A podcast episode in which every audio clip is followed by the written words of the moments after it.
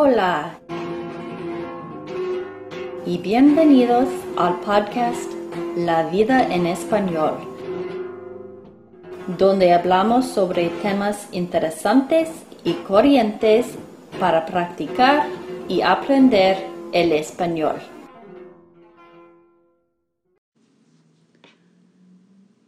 Hola, bienvenidos al podcast La vida en español.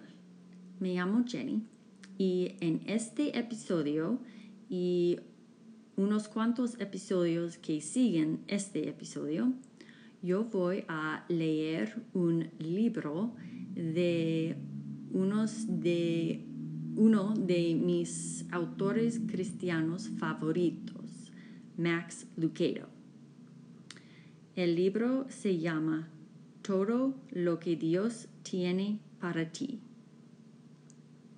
Ojalá que lo disfruten. Vamos. Analiza tu mayólica.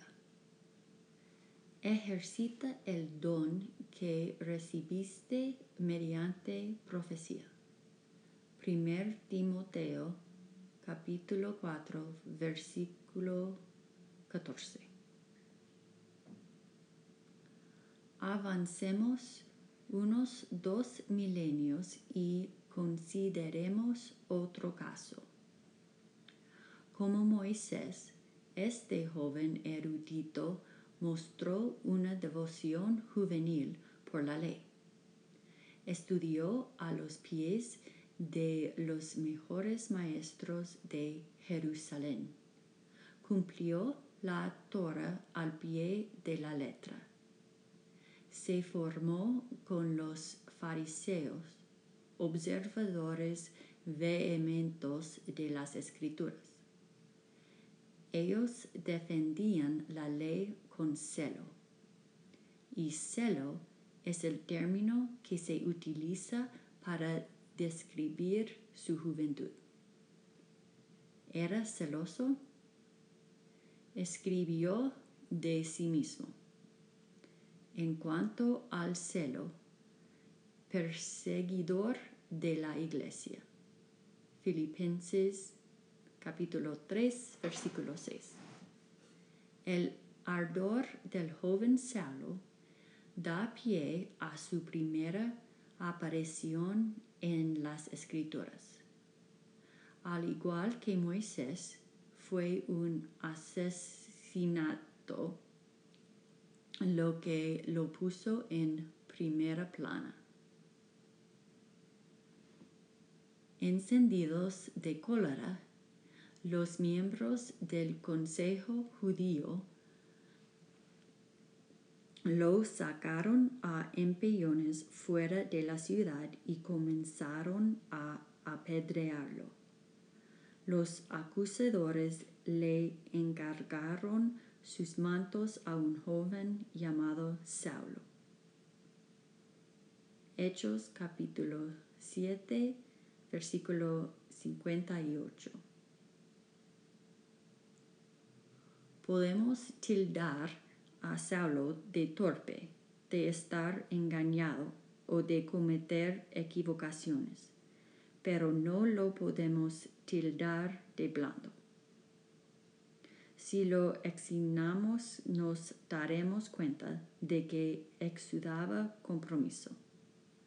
Ya fuese Saulo el legalista o Pablo el apóstol de la gracia, él no podía quedarse quieto.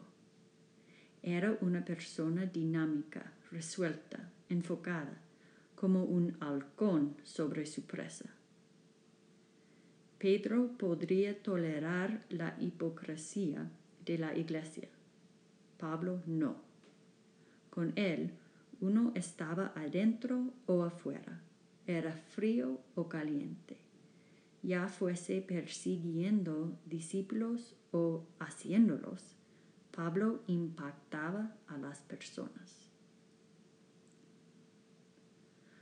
Consideremos también los días juveniles de Billy Frank, el hijo mayor del dueño de un tambo. su padre lo sacaba de la cama alrededor de las dos y media de la mañana para comenzar la faena.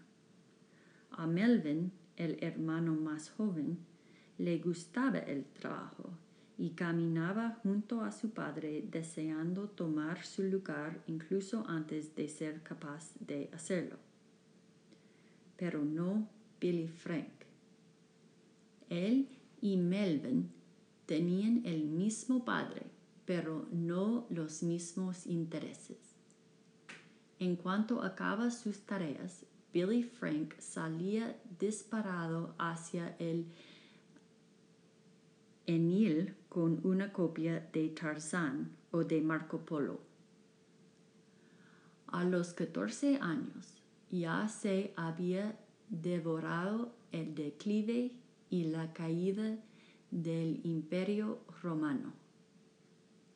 Lo que más le fascinaba al muchacho eran las historias misioneras y los relatos de siervos valientes en tierras lejanas.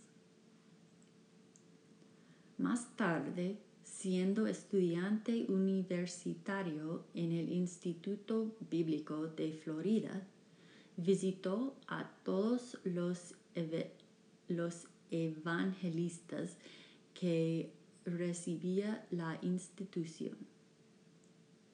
Sirvió sus mesas, les limpió los zapatos, zapatos, les hizo de caddy, les llevó las maletas, posó ante las cámaras junto a ellos y escribió a su madre para decirle lo mucho que deseaba ser como este o como aquel. Billy Frank poseía una cualidad más, energía. Su madre recordaba, Billy no tenía nada de tranquilo. Fue un alivio para mí que empezara a ir al colegio. Era hiperactivo antes de que existiese esa palabra. Siempre corriendo e investigando. Nunca se cansa, le decían sus padres al médico. Sencillamente está hecho de esa forma, les aseguraba el doctor. Analicemos la mayólica de cualidades de Billy Frank. Fascinación por los libros y la palabra, intriga por los misioneros y las tierras lejanas, una energía ilimitada. ¿Qué ocurre con un muchacho así? ¿Y qué ocurre cuando el Espíritu de Dios lo convence de pecado y salvación? El joven Billy Frank decidió dejar de utilizar su nombre compuesto y darse a conocer con su primer nombre. Al fin y al cabo, un evangelista necesita que lo tomen en serio. Y la gente tomó a Billy Frank Graham muy en serio. ¿Qué hubiese pasado si Graham hubiera ignorado su corazón? ¿Qué habría sucedido si sus padres lo hubiesen forzado a quedarse en la granja. Y que si nadie se hubiera dado cuenta del patrón divino que había en su vida. ¿Y qué ocurrirá si tú no descubres el tuyo?